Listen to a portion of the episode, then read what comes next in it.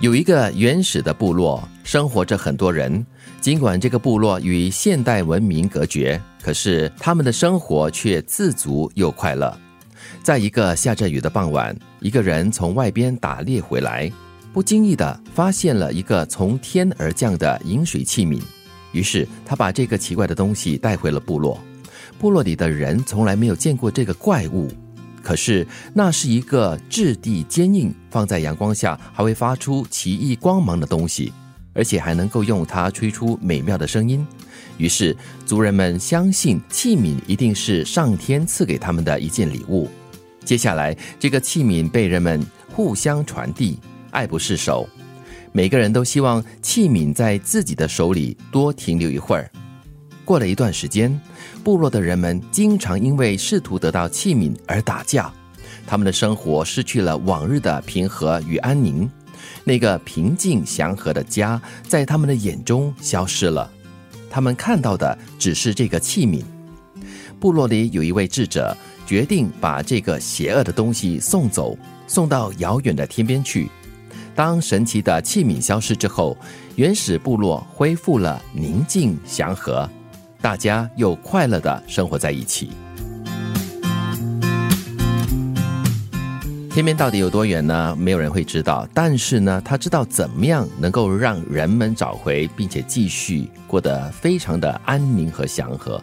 我觉得。这就是让我们回想到以前我们在很贫穷的日子里面，什么都没有的时候，可以活得很平安自足，感觉很满足啊。为什么现在的人好像钱越多，可是快乐却越少呢？想拥有的东西越多呀。啊，其实你可能心里那个聚焦点呢，就是在你还没得到的东西，然后你尝试想要去争取的东西手上，你往往就会忘记你身边其实可以拥有的很简单的快乐。而且人性就是。比较贪的了哈，你得到了一样东西过后，你会得到第二样东西，然后更多更多的东西。我觉得这个在原始时代出现的器皿啊，对他们来说是一件新鲜物，不禁让我联想到，在我们这个时代，当年当电脑出现的时候，对，也是我们的一个新鲜物。嗯，它算是给了我们很多的方便，它也打破了我们所有的一种生活的方式或者是思考方式，所以对一些人来说，它是恶魔。嗯，不过有人说。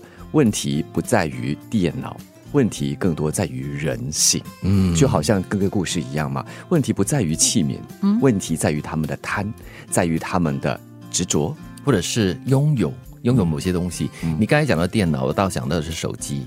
刚开始的时候，大哥大不是每个人都可以拥有的，是。可是现在都很容易就可以买到一部手机，但是呢，每个人都想要更好的手机，一直在晋级的一个手机。再不然的话，就是因为这个互联网、电脑这些高科技带来的种种的社会问题、人的问题，比如说网习啊，威胁到我们的生命啊。嗯，这个本身物件是没有错的，错的是我们怎么使用，我们怎么看它，怎么拥有它。我想这是一个所谓的经济社会一定会面对的问题，因为在比如说制造的那一方，他们会不断的尝试去就是创造更多的东西来吸引这个消费者的注意。就好几年前，我曾经跟一个朋友聊天，我们就在对比，就是手机出的越来越频密的时候呢，它到底有没有真正的实质上的功能的那个改变？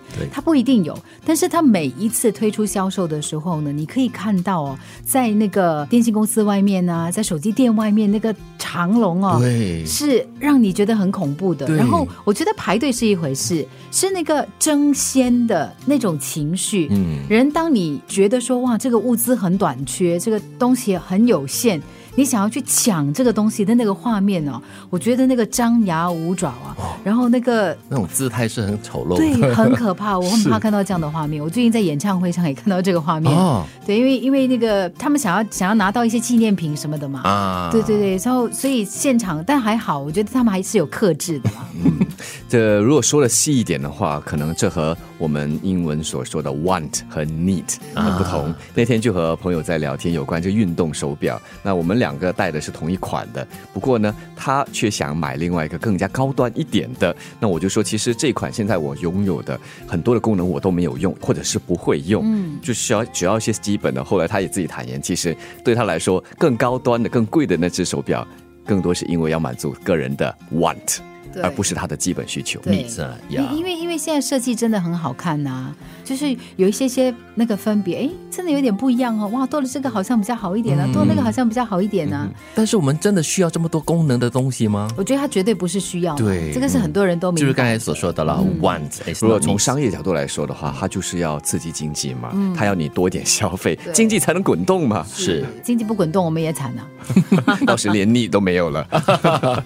有所选择就要有所放弃，有所选择当然也要有所拒绝。知道在适当的时候接受某些新事物或拒绝某些新事物，才能够快乐的生活。有人说过，你要有良好的品味和正直的判断能力，只靠智力和运用能力是不够的。没有细心的观察和适当的选择，就不可能有完美的结果和完全的快乐。